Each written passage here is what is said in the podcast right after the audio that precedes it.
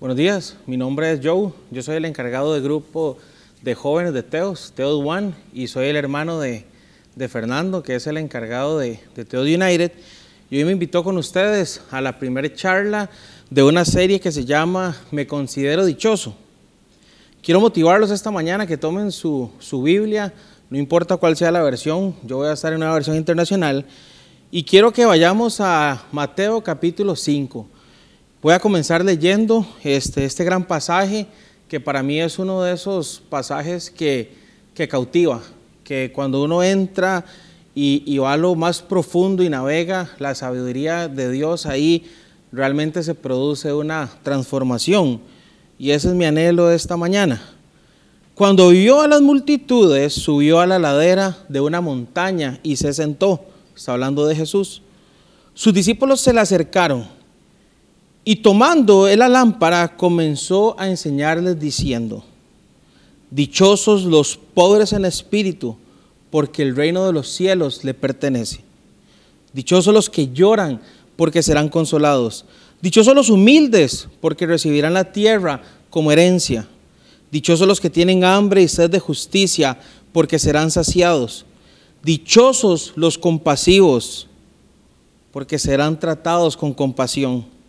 Dichosos los de corazón limpio, porque ellos verán a Dios.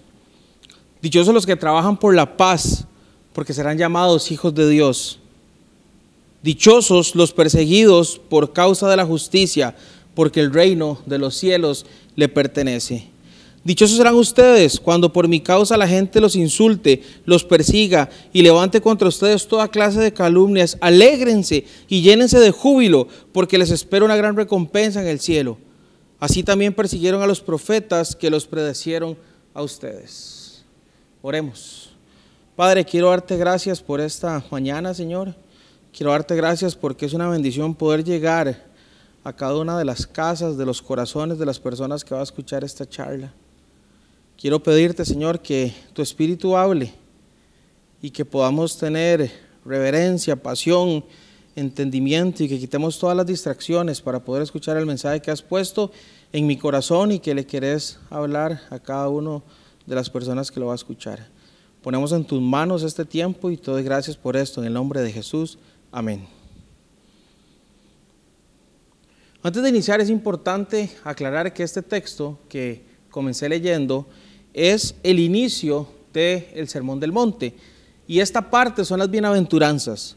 Es importante entender que el Sermón del Monte y que las bienaventuranzas este, no declara cómo uno es salvo, porque hay otros pasajes que hablan de eso y sabemos que la salvación es por fe en nuestro Señor Jesucristo, pero lo que este pasaje sí nos dice es quiénes son los salvos, cómo es que se ve un verdadero creyente desde lo más profundo de su ser.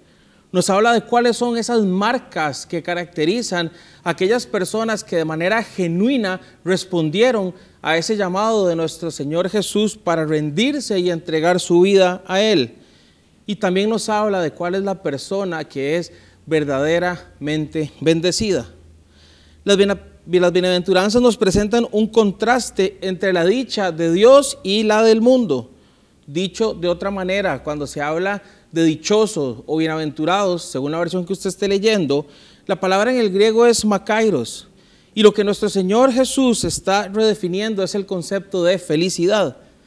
El mundo llama bienestar a la fama, al dinero, a, a los ahorros, al éxito profesional, a la comodidad, a la aceptación, la seguridad financiera. Pero estos conceptos no necesariamente son lo que representa desde la perspectiva divina quién es verdaderamente dichoso. Porque este concepto de dichoso va más allá de la simple emoción que causa la felicidad, y eso lo vamos a ver más adelante.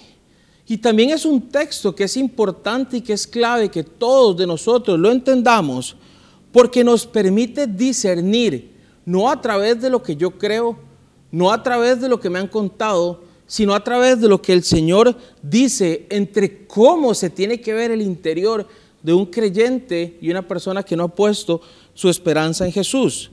Es decir, son una descripción del carácter de aquella persona que se arrepintió de corazón y que se entregó completamente a nuestro Señor Jesucristo. Y de eso se trata las bienaventuranzas, que es lo que vamos a comenzar a estudiar el día de hoy. Son el inicio del conocido Sermón del Monte. Y el Sermón del Monte es una, es, es una belleza. Es el más famoso de los sermones que Jesús haya dado sobre su paso terrenal. Y quizá es el sermón más famoso que jamás haya predicado sobre la faz de la tierra. Y como acostumbra ser y me gusta, quiero que vayamos desmenuzando, entendiendo y metiéndonos de cabeza en lo que está pasando. Es importante siempre entender el contexto para así realmente poder escuchar, entender lo que el Señor nos quiere decir en este texto. Y quiero que comencemos con el predicador. ¿Quién es el que está dando el sermón? ¿Quién es el que está dando la charla? Y es Jesús. Es interesante porque muchas veces leemos la Biblia y, empezamos, uy, sí, qué fuerte esta parte, esto me llegó, eh, eso ya lo tenía subrayado y, siento que, hay algo que, el Señor me está diciendo otra vez. Pero muchas veces se nos olvida, sobre todo en los evangelios, que la gran parte de lo, del que está hablando ahí directamente es Jesús. Es, esa segunda persona de la Trinidad. Es el Hijo unigénito de Dios. Es la imagen visible de un Dios invisible. Es el Emanuel, el Dios con nosotros. Es aquel que dijo, yo soy el camino, ojo esto, la verdad y la vida. Hay vida detrás de cada palabra que nuestro Señor Jesús proclamó con su, con su boca. Es, el verbo, es, es como dice Juan, es ese verbo que habitó entre nosotros. Él es mismo es la palabra. Y Él es el fiel reflejo del carácter de lo que está Él a punto de enseñarnos. La audiencia es el punto número dos que quiero que entendamos. Dice claramente el texto, una gran multitud. Cuando vio las multitudes, y esta parte es importante porque Jesús viene en su ministerio a hacer milagros, señales, prodigios y grandes multitudes lo seguían. Y en un momento, en el timing de él con el Señor, en ese kairos, que es lo que, lo que es ese tiempo perfecto de, de Dios, Jesús que vivía siempre para la gloria de Dios, él sabía que era el momento preciso y él llega y ve las multitudes. Y al ver las multitudes es el momento donde él va a comenzar a proclamar este sermón. Y es interesante porque dentro de esa multitud había gente de todo tipo, como en cualquier iglesia, como en cualquier congregación, como en cualquier grupo. Ahí al frente había un mix de todo tipo de personas, edades, género, gustos, todo. Habían curiosos, que son esos peloteros que seguían las masas para ver qué era lo que estaba pasando. Estaban los discípulos refiriéndose a aquellos doce discípulos que él antes había seleccionado para formar y para hacer su ministerio terrenal. Estaban esos verdaderos seguidores que eran los que habían escuchado, habían creído y, con un corazón entregado hacia Él lo seguían y caminaban a donde Él iba. También estaban los religiosos, que eran los líderes en esos, en esos tiempos el sistema y lo que era un fiel reflejo de, la vida de devoción hacia el Señor, estaba en ese momento puesto en los líderes religiosos. Cuando se hablaba de una vida devota, cuando se hablaba de devoción, se hablaba precisamente, y los ojos de la gente era a los fariseos, a los saduceos, que eran algo completamente distinto a lo que Jesús venía a enseñar de lo que es una verdadera relación con el Padre. Estos líderes religiosos eran hipócritas, eran secos de corazón, vivían por obras, por apariencias. Y Jesús no en vano viene en, este sermón a, a cambiar toda la dinámica de lo que una vida piadosa representaba. Y es importante que entendamos que tenía un propósito, un propósito eterno lo que Jesús iba a decir aquí. Con respecto al escenario, creo que es importante también que nos metamos de lleno en el pasaje. Es, una ladera, una montaña, es la parte más alta de un monte, una parte estratégicamente escogida por Jesús. ¿Por qué? Porque se cumplían ciertos requisitos. Lo podían ver, él podía ver y lo podían escuchar. tenía todo lo que a nivel de audio se necesitaba, todo lo que a nivel visual se necesitaba. Y me parece súper fuerte que este eh, eh, sermón, que es el mejor sermón que jamás se haya predicado, no necesitó luces caras, no necesitó un escenario moderno, se dio al aire libre de la manera más sencilla posible, donde el centro de atención era Jesús, su palabra y las verdades que él estaba transmitiendo desde el trono directo de su Padre. Y esto es fuerte, porque Jesús es suficiente para cualquier mensaje, su palabra es suficiente para cualquier mensaje. Todo lo demás son elementos que se usan para, para brindar una mejor forma de transmitir el mensaje, pero Jesús mismo es suficiente y Él está aquí sentado con las multitudes, con el corazón de Él dispuesto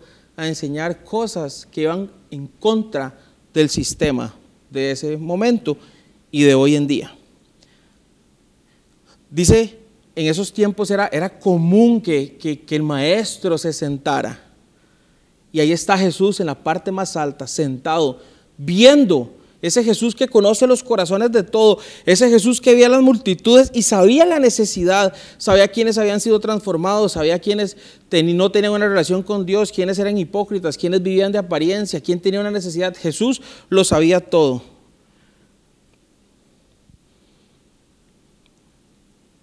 Y tal vez por eso es que ahora Benja da las charlas sentado, porque está siguiendo el modelo de aquellos tiempos.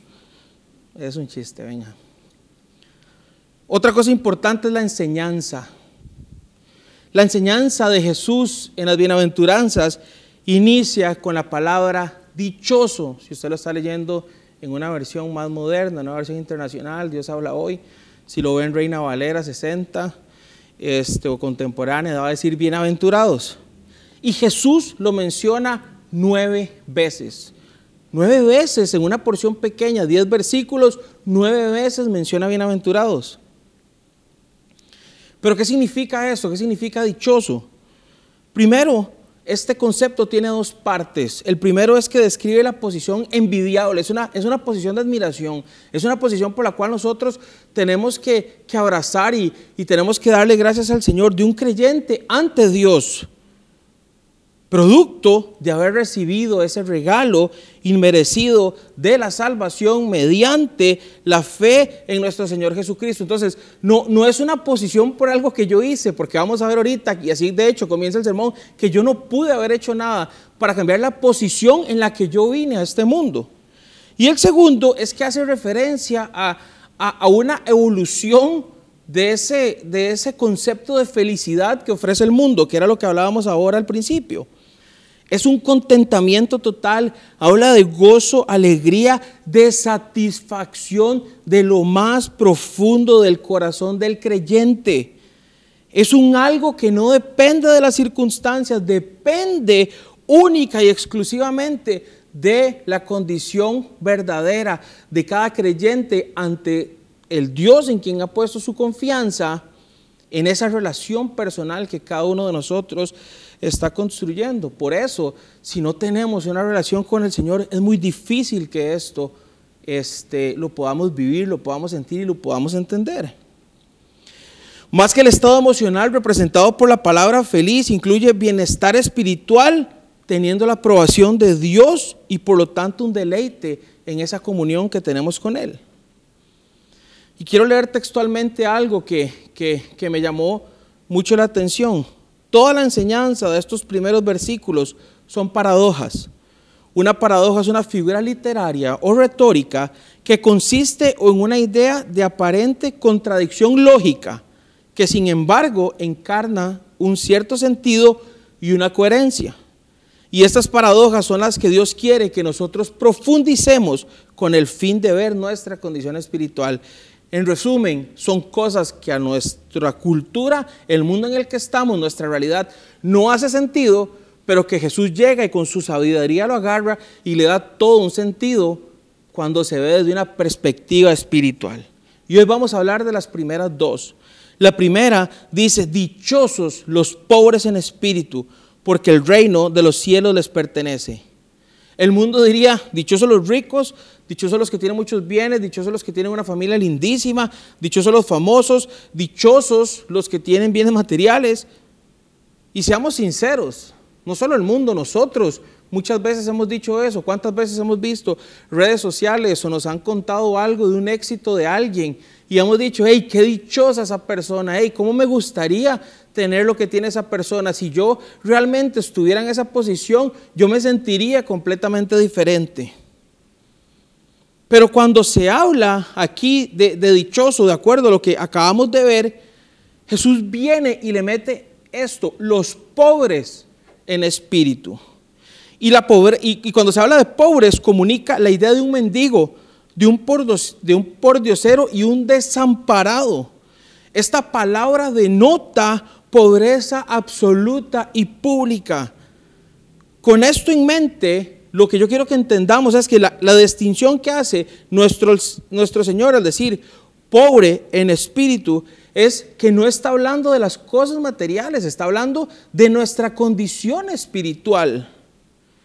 Y, que, y, que, esa persona que tiene que estar contenta, que tiene que estar llena, que tiene que estar satisfecha, es aquella persona que reconoce que espiritualmente por sus fuerzas, por sus méritos, no es nada. Y no tiene nada y no ha alcanzado nada porque nada en nuestra relación con el Señor se ha tratado de obras.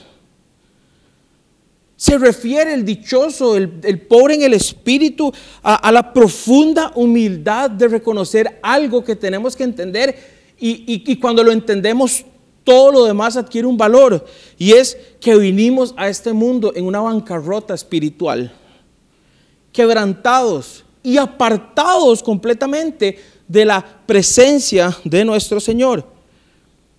El ser pobre en espíritu es darse cuenta que no tengo nada, que no soy nada y que no puedo hacer nada a menos de que esté unido a Cristo. Por eso Jesús muy sabiamente en Juan 15 dijo, separados de mí, nada pueden hacer pobre en espíritu, bancarrota espiritual, ¿a causa de qué? De nuestro pecado. Romanos 3:23 dice, pues todos han pecado y aquí es donde viene esa parte donde tenemos que entender esa bancarrota espiritual, esa pobreza espiritual con la que nosotros venimos a este mundo. Y es, están privados de la gloria de Dios. Nuestro pecado nos apartó completamente del Señor. Y lejos del Señor es, es, pobreza, lejos del Señor es oscuridad, lejos del Señor es dolor, es, tormento, es sufrimiento, es angustia.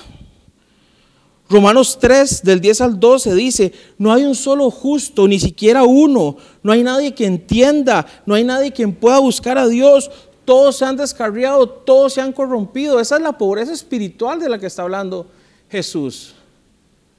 Que hay un pecado y hay una naturaleza que nos heredó este, Adán, con la cual nosotros estamos en una constante lucha y que no debe ser por Él, por la gracia de Dios, por la misericordia de Dios, por su sacrificio en la cruz del Calvario, nosotros seguiríamos lejos de la presencia de nuestro amado Padre.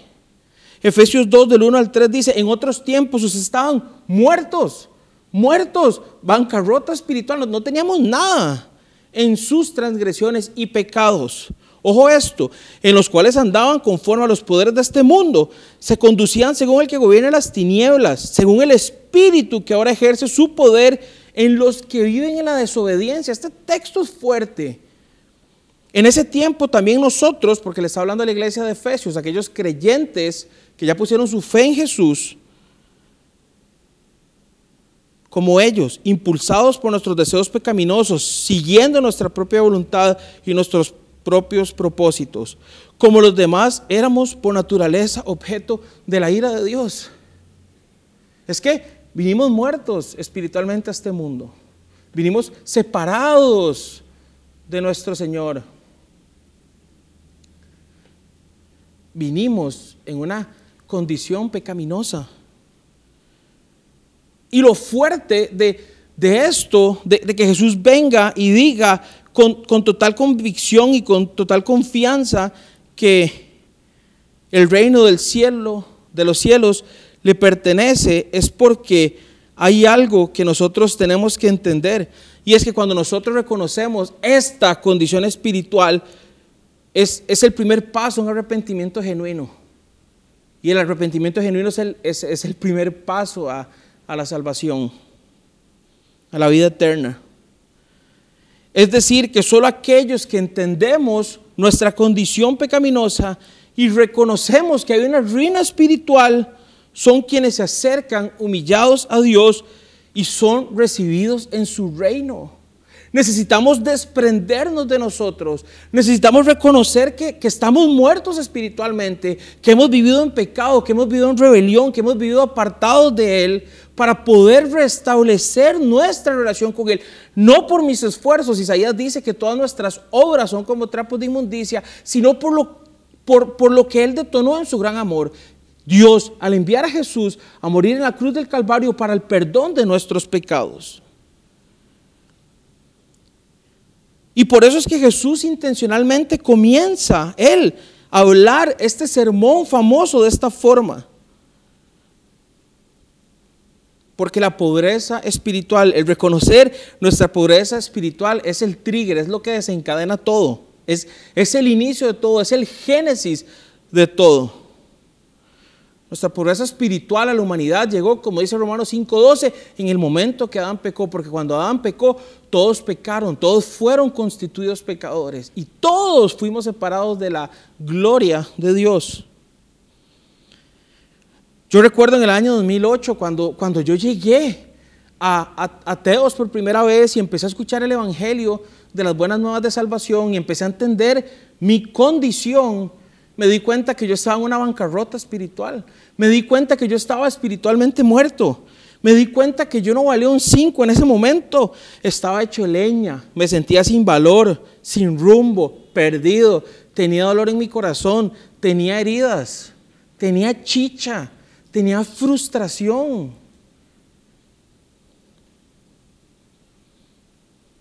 Pero recuerdo que, que una vez cuando el Señor se me reveló, su evangelio se reveló a mi corazón. Y yo dije, wow, yo, estoy mal por el pecado que hay en mí.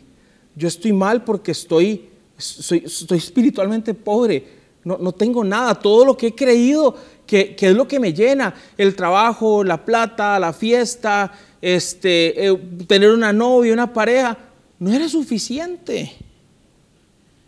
Y fue en ese momento cuando el Señor trajo una convicción. ¿Para qué? Para yo reconocer mi condición y correr hacia Él. Correr hacia Él por ese camino que Jesús abrió en la cruz del Calvario. Gracias a su muerte ahí. Correr sin sentido, sin rumbo, en mi pobreza, en mi miseria. Correr en mi condición para encontrarme un Dios lleno de amor con los brazos abiertos. y me dio la riqueza más grande que cualquiera de nosotros puede tener, que es la vida eterna, que es el saber que hay una esperanza, que es saber cómo y entender lo que Jesús dijo, yo soy la resurrección y la vida, el que cree en mí, aunque esté muerto, vivirá. Fue esta pobreza espiritual de nuestra condición la que llevó a Jesús, como dice Romanos 5, 6, a la verdad. Cuando éramos incapaces de salvarnos, ¿por qué? Porque no teníamos nada, no, no teníamos nada que ofrecer al Señor.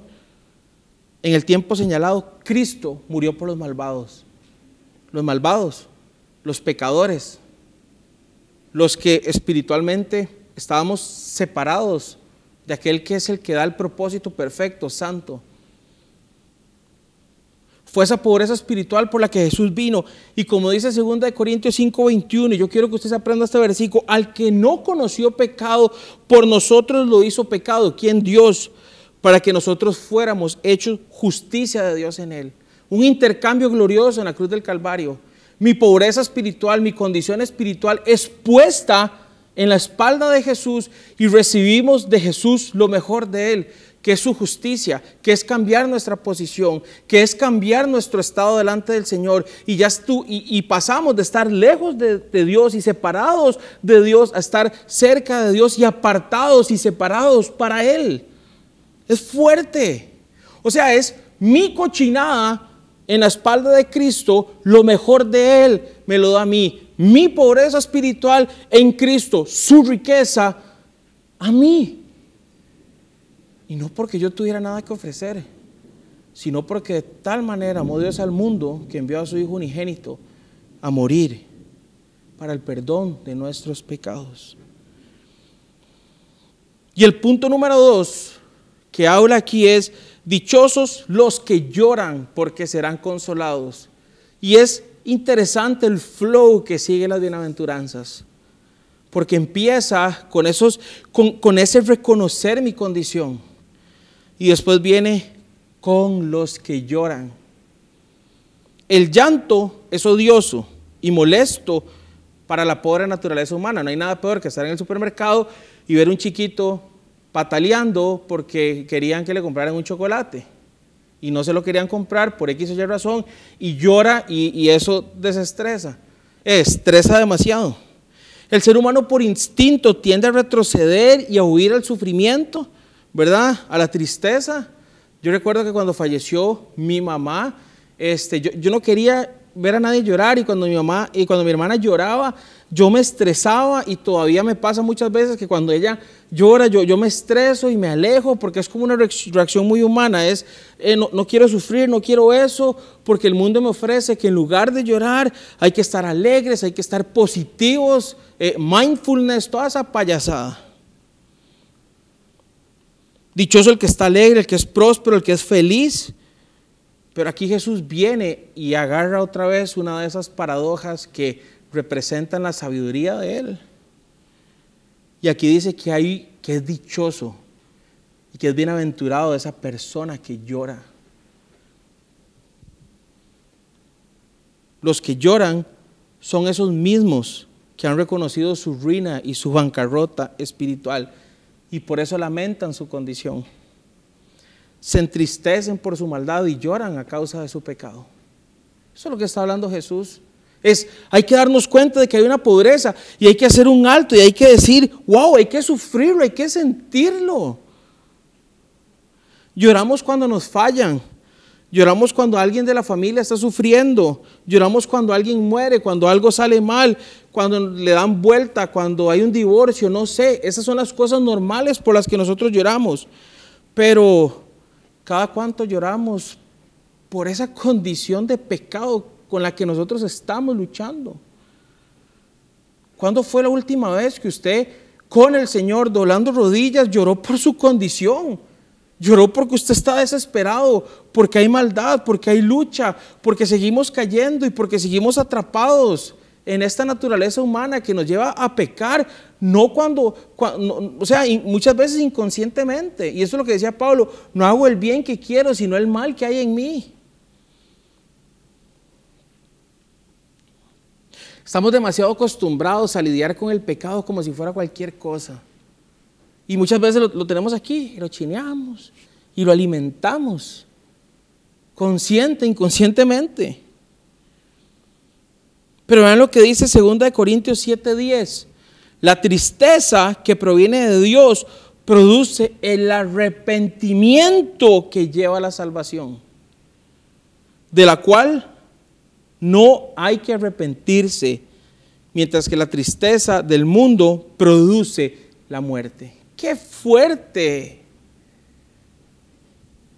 Yo recuerdo en una de esas luchas, cuando uno está luchando con la carne, uno, ¿verdad? E, e, en la parte sexual, en la parte de inmoralidad, en la parte de pornografía, de masturbación. Yo recuerdo un momento en el que yo, es, es es como ya.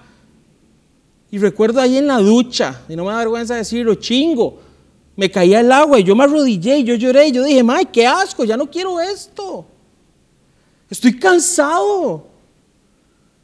Y, lloraba y lloraba y me caía agua en ese momento, la luz apagada y yo, y, yo, ¿verdad? Se me aceleró el corazón y yo, Señor, ya no quiero esto, estoy harto, esto me destruye, esto crea vacíos, esto me hace ver a las mujeres de una forma irreal, estoy harto, ya no puedo, aquí estoy, reconozco que mi condición espiritual, sigo estando mal y, y lloro porque ya no quiero eso.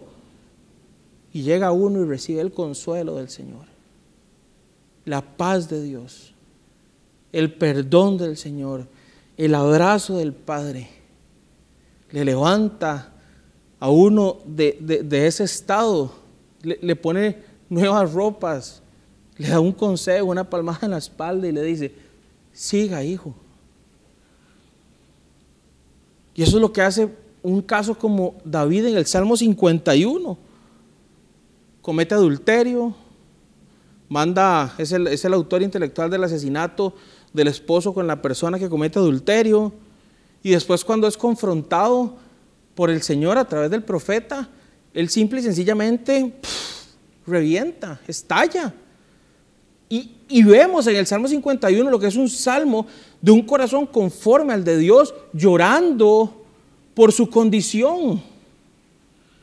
Y comienza el salmo, y voy a leer nada más del 51 del 1 al 4.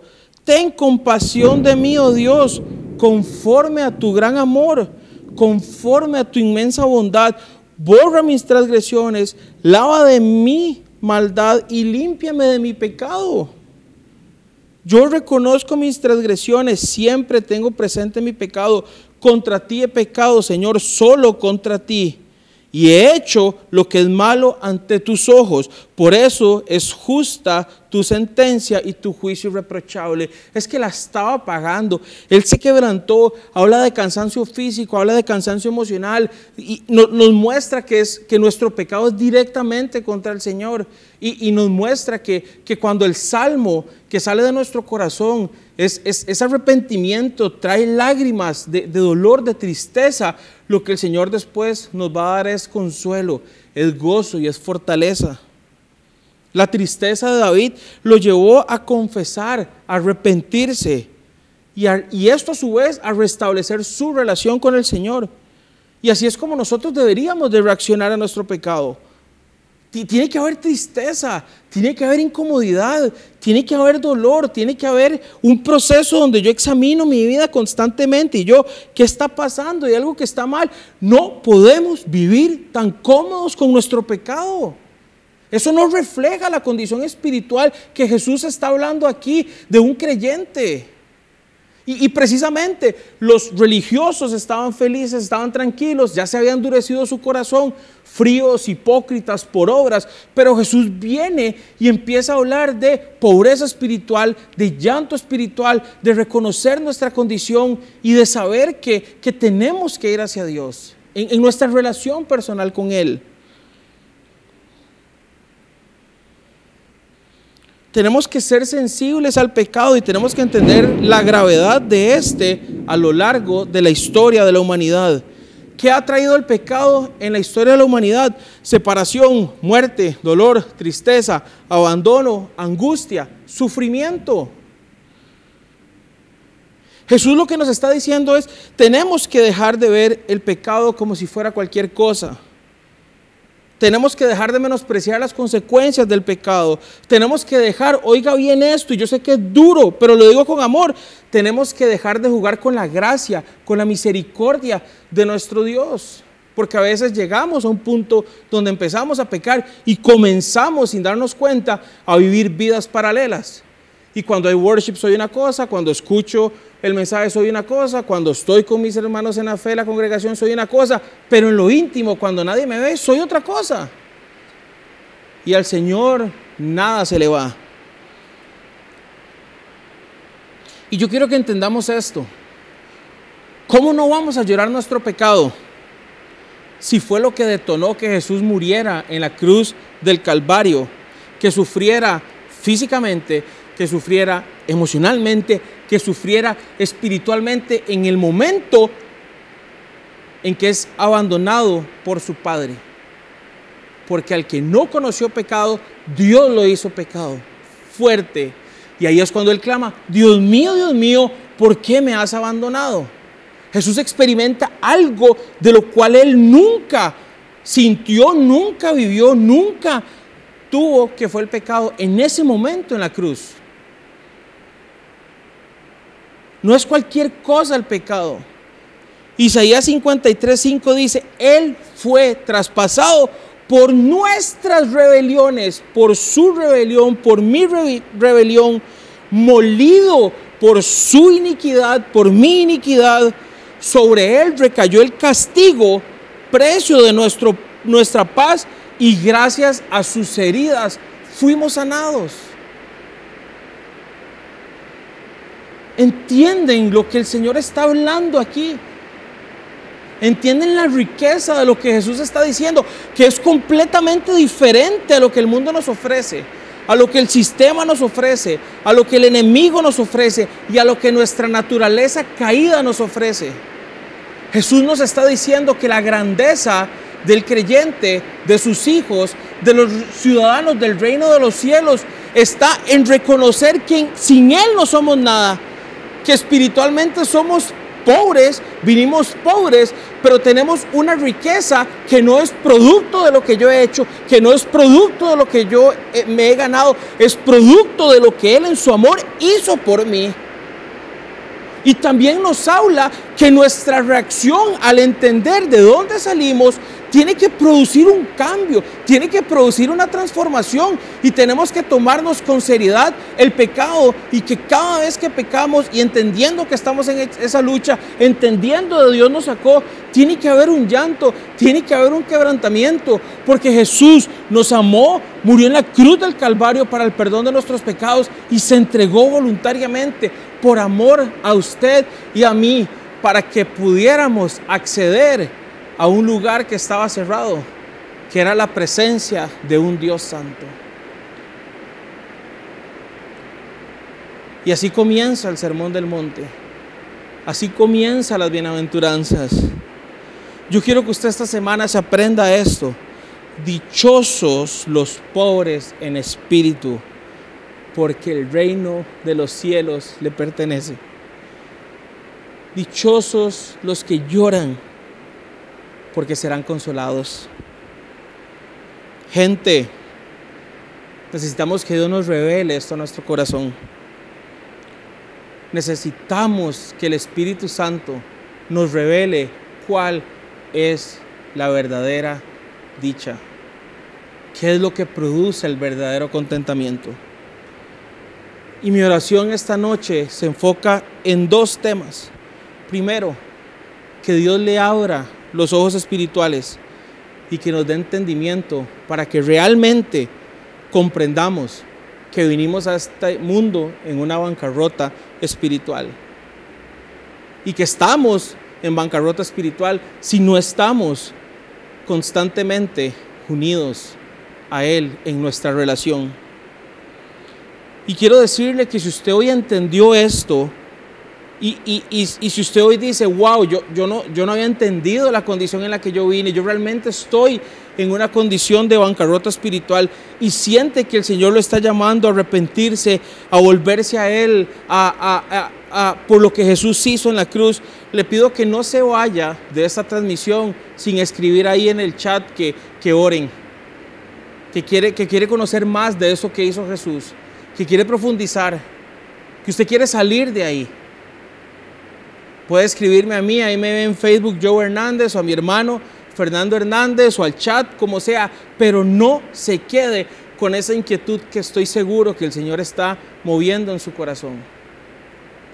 Y si usted es más viejo en la fe y se le ha olvidado eso y ahora se, se cree de que por sus obras y por sus méritos y por sus cosas usted puede sobrevivir este mundo caído, también le pido que busque oración porque constantemente tenemos que recordar de dónde el Señor nos sacó para no perder de vista el propósito y lo que realmente significa la muerte de Jesús en la cruz del Calvario.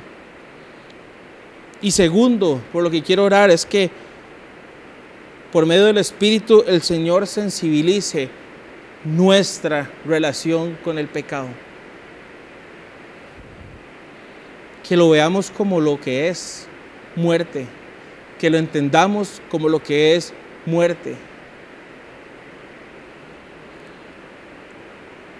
Y que el Señor haga algo que nos incomode, que cuando pecamos nos entristezcamos, nos entristezcamos o como se diga, que haya tristeza profunda, que haya un llanto, que haya, que haya un algo que nos impulse no a por mi culpa, por mi culpa, sino hay un llanto que, que me lleve a buscar corriendo ese consuelo de Dios.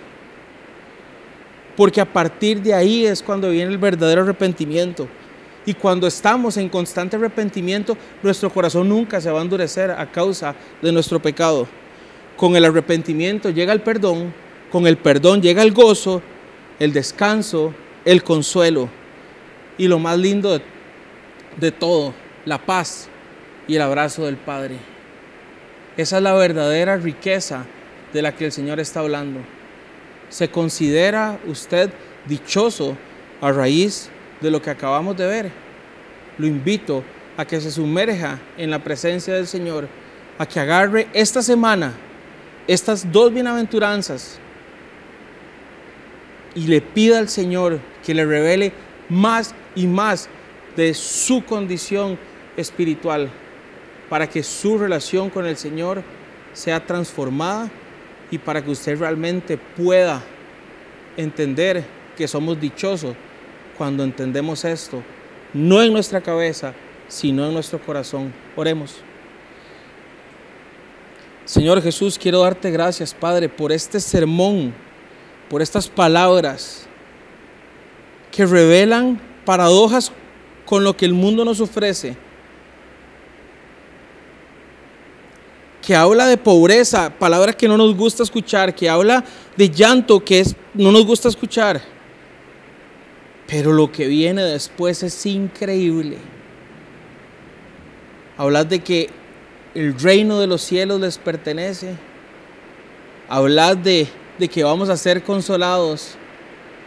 Y si hay algo que yo he ido aprendiendo a golpe porque soy bien cabezón y soy bien necio, es que entre más uno entiende que todo esto se trata de vos, que entre más uno entiende cómo llegué yo a, a este mundo, entre más uno entiende, como decía Fer hace semanas atrás, que uno nada más es un actor secundario de reparto y vos sos el, el personaje principal de, de lo que pasa.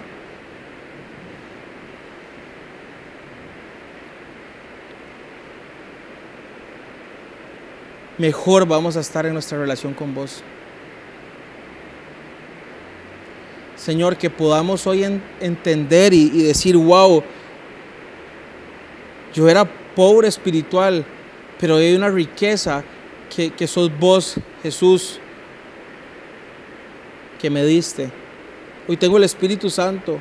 Hoy tengo una relación por lo que vos hiciste, Señor.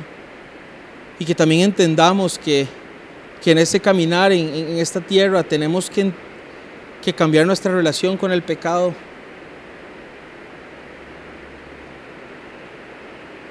Y que dejemos de ser tan permisivos que dejemos la doble vida, que dejemos la hipocresía y que nos rindamos completamente a vos, no solo como Señor, sino como Salvador también soberano. Y te doy gracias por esto, en el nombre que es sobre todo nombre, en el nombre de Jesús. Amén.